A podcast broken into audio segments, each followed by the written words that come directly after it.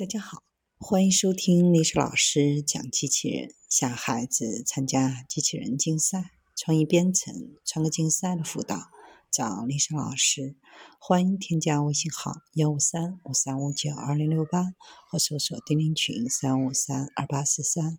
今天历史老师给大家分享的是，无人机送货途中出现故障，会选择人少的地方坠毁。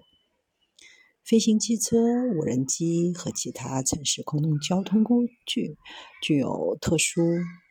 高效运输和交付解决的潜在能力。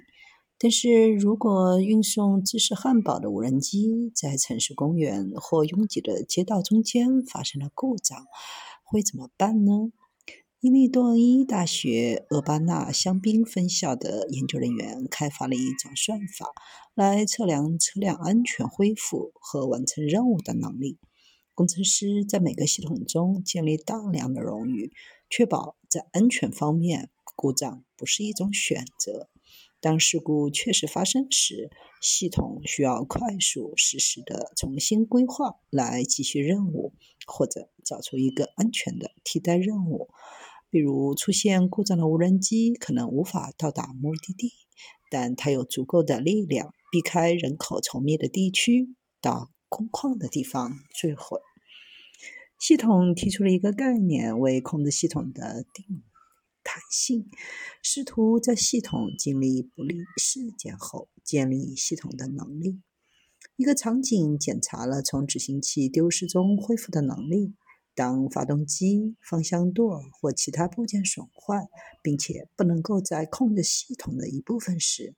其他案例着眼于所有执行器仍然工作，但不是全功率工作的情况。比如说，正在行驶的汽车突然只能转动方向盘的四分之一。研究人员正在尝试确定如何在发生这样的事情后，仍然能够安全地控制系统。计算定量弹性是一项复杂的任务，因为它需要解决四个嵌套，甚至可能是非线性的优化问题。这项工作的主要贡献就是提供这种计算定量弹性的有效方法，依靠控制理论和新的几何结果，将定量弹性的计算减少到一个单一的线性优化问题上。